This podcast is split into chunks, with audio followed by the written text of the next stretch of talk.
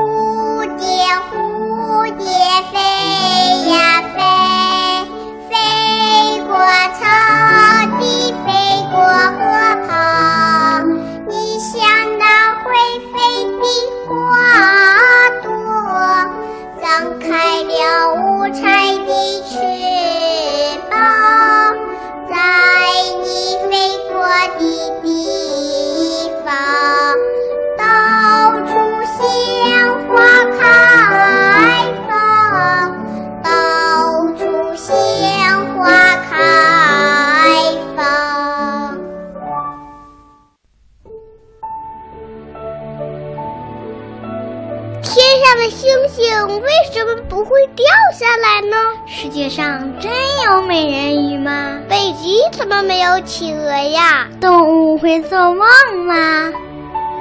不要着急，不要着急，让我一个一个回答你。我是博士爷爷。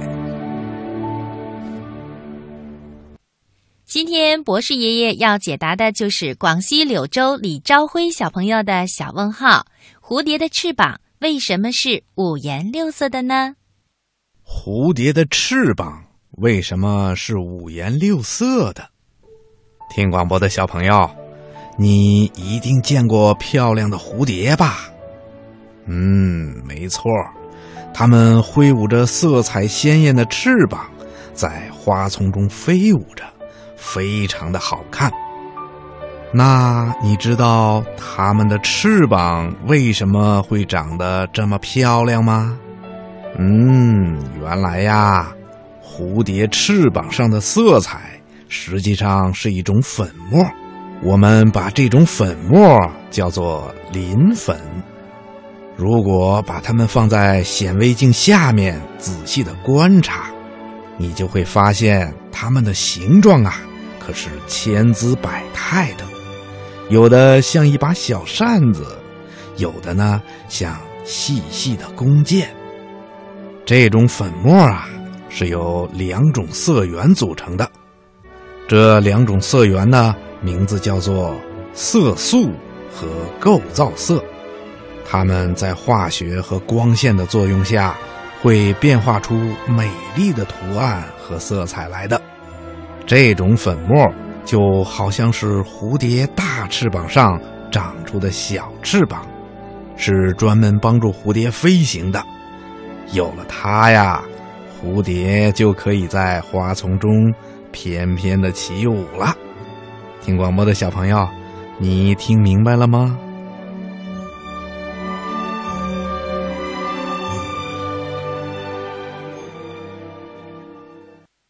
好听的故事听不够，好听的故事听不完。小喇叭最会讲故事，动听的故事堆成山。小喇叭好听的不得了。爸爸熊故事时间，抱抱熊故事时间里，我们一起来听好听的童话故事。首先呢，我们一起来听听那头会说话的熊，它到底会说哪些字呢？我们故事的名字就叫《心爱的名字》，是吕丽娜老师为小朋友们写的。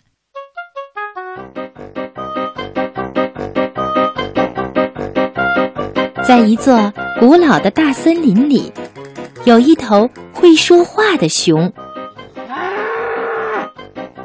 在那里，一头熊会说话是一件很了不起的事情。它会说。太阳，因为他喜欢太阳，他总是喜欢让温暖的阳光把他的皮毛一点一点、一点一点的晒热。他会说蜂蜜，因为他好喜欢蜂蜜的味道。他当然也会说蜜蜂，因为没有亲爱的蜜蜂。哪里会有蜂蜜呢？这头熊啊，还会说雏菊，因为雏菊是它最爱的花儿，它喜欢它们美丽的颜色和淡淡的香气。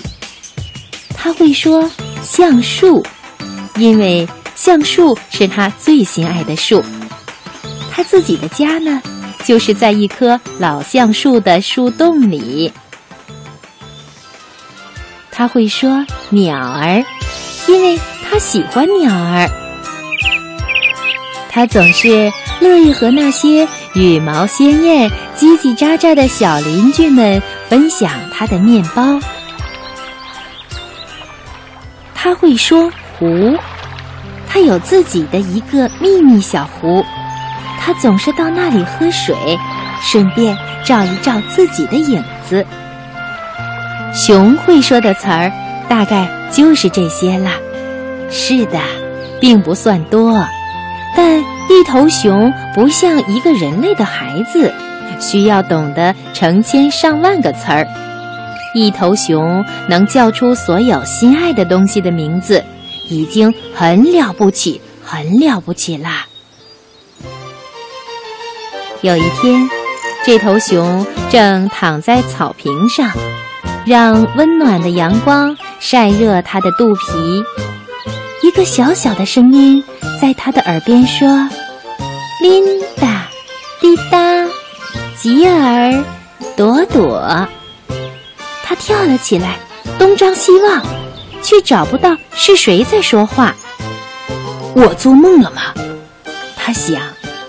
我听到有谁在我的耳边说：“琳达。”滴答，吉尔，朵朵。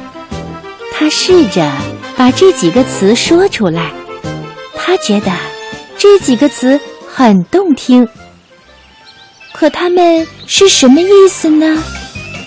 琳达，滴答，吉尔，朵朵。几天后，一个晴朗的日子，他遇到了一个。可爱的熊姑娘。他第一眼看见她，琳达这个词儿，就像一只小鸟从它的嘴巴里飞了出来。熊姑娘温柔的笑了，她喜欢这个名字。很快，他们有了三只可爱的小熊：滴答、吉尔和朵朵。太阳、蜜蜂、蜂蜜、雏菊、橡树、鸟儿、湖、琳达、滴答、吉儿、朵朵。熊会说的词儿。大概就是这些了。是的，并不算多，但一头熊不像一个人类的孩子，需要懂得成千上万个词儿。一头熊能叫出所有心爱的东西的名字，已经很了不起，很了不起啦。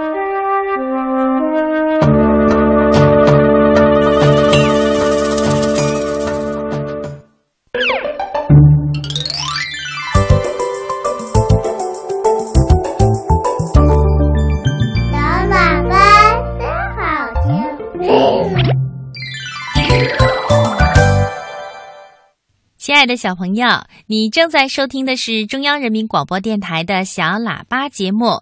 今晚在电波里陪伴小朋友、给小朋友讲故事的是正晶姐姐。最后呢，我们一起来听点播童话《青蛙王子》。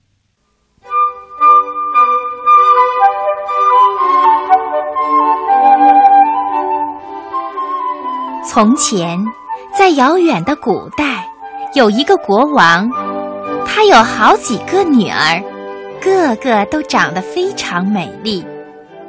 尤其是他的小女儿，更是美得像仙女一样。就连见多识广的太阳，每次照在她的脸上，都会对她的美丽惊叹不已。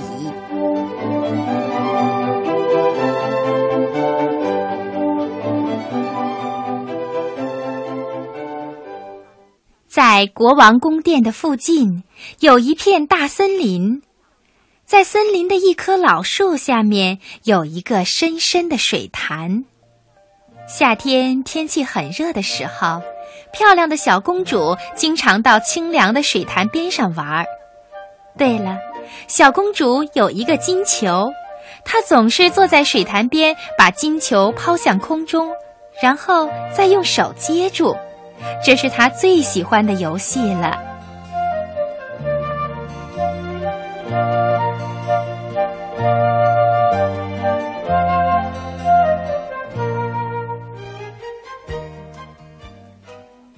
可是有一天，小公主一不小心把金球掉到了水潭里。水潭的水很深，根本看不见底儿。小公主急得大哭起来。他哭啊哭啊，哭得伤心极了。我的天哪，是谁呀？是谁哭得这么伤心呢？呃，连石头听了都会心疼的。小公主四处张望，不知道是谁在和她说话。忽然，一只大青蛙从水里伸出了它丑陋难看、胖嘟嘟的大脑袋。哦，原来是你呀，游泳健将！我在这儿哭，是因为我的金球掉进水潭里去了。好了好了，别哭了，不要难过嘛。嗯，我有办法帮你把金球捞出来。不过，要是我帮您捞出了金球，你拿什么东西回报我呢？亲爱的青蛙。你要什么东西都行，小公主回答说：“我的衣服、我的珍珠和宝石，哦，还有我头上戴的这顶金冠，都可以给你。”听了这话，青蛙对小公主说：“您的衣服、珍珠、宝石和金冠我都不要，可是，要是您喜欢我，让我做您的好朋友，和您一起玩游戏，吃饭的时候同坐一张餐桌，用您的小金碟子吃东西，晚上睡在您的小床上，那我就跳到水潭里，把您的金球捞上来。您答应我的请求吗？答应，答应。只要你把我的金球捞上来，你的一切要求我都答应了。小公主嘴上这么说着，心里却想：这只青蛙可真傻，净胡说八道。它也只配蹲在水潭里，和其他青蛙一样呱呱叫，怎么可能做我们人类的好朋友呢？再说那只青蛙。他得到了小公主的许诺以后，就把脑袋往水里一扎，潜入了水潭。过了不大一会儿，青蛙嘴里衔着金球浮出了水面。小公主又得到了自己心爱的玩具，心里别提有多高兴了。她拿起金球，撒腿就跑。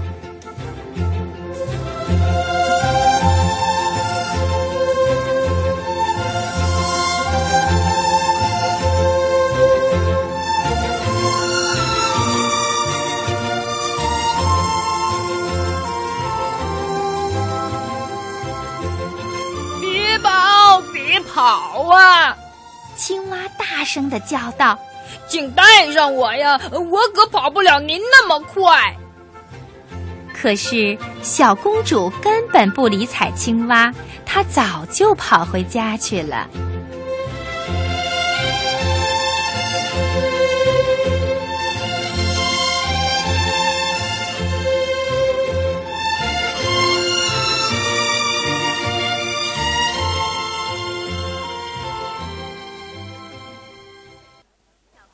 天，小公主和国王刚刚坐在餐桌旁边，准备用他的小金碟子吃饭，突然听到一阵噼里啪啦的声音，接着就听见有人大声的嚷嚷：“小公主，快开门！”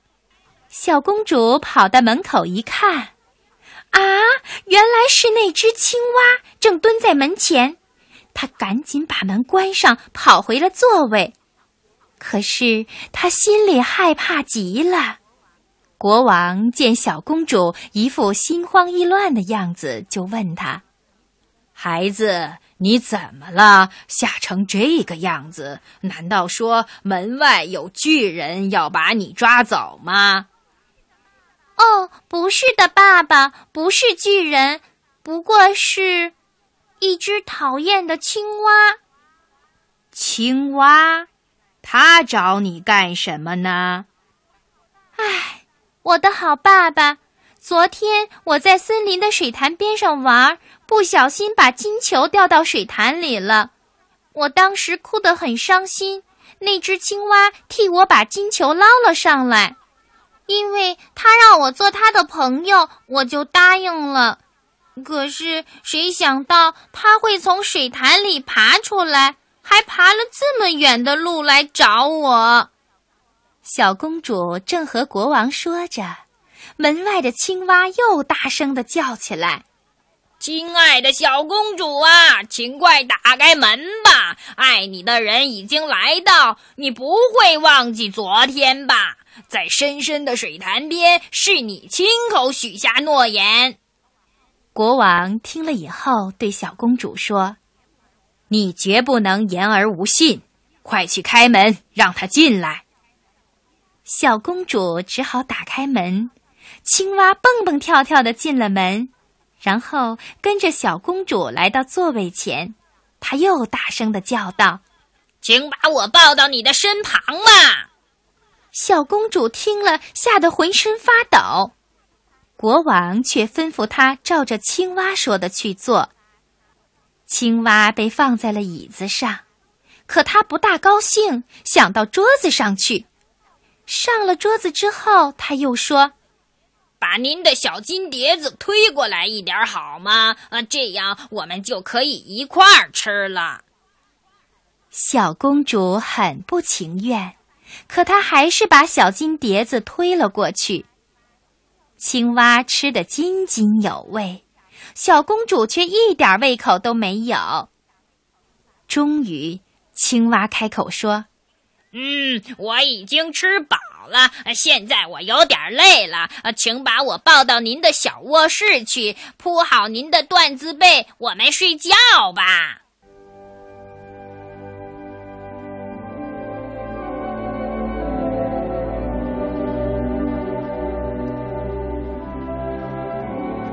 小公主很害怕这只冷冰冰的青蛙，连碰都不敢碰一下。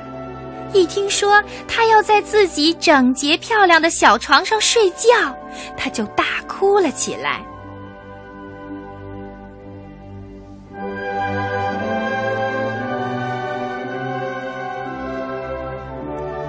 国王见小公主这个样子，就生气的对她说。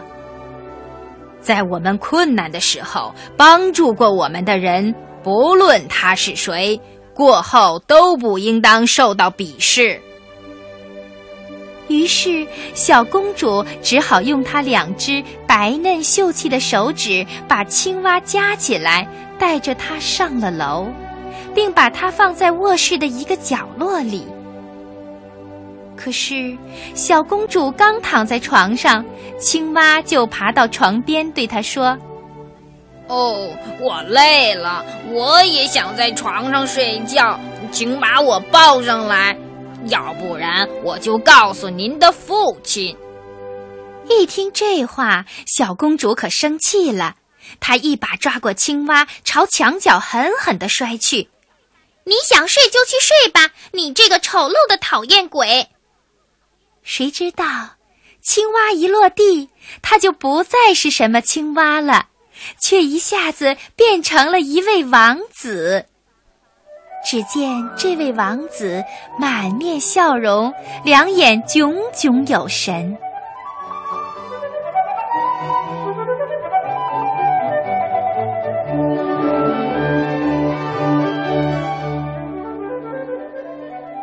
直到这时候。王子才告诉小公主，原来他被一个恶毒的巫婆施了魔法，除了小公主之外，谁也不能把她从水潭里解救出来。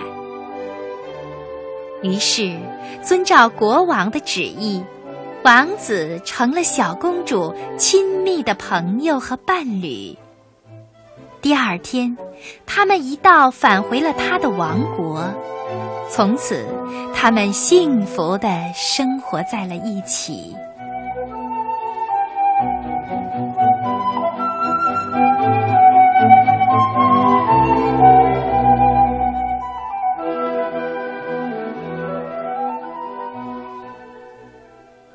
亲爱的小朋友，今晚的小喇叭就为你播送到这儿了。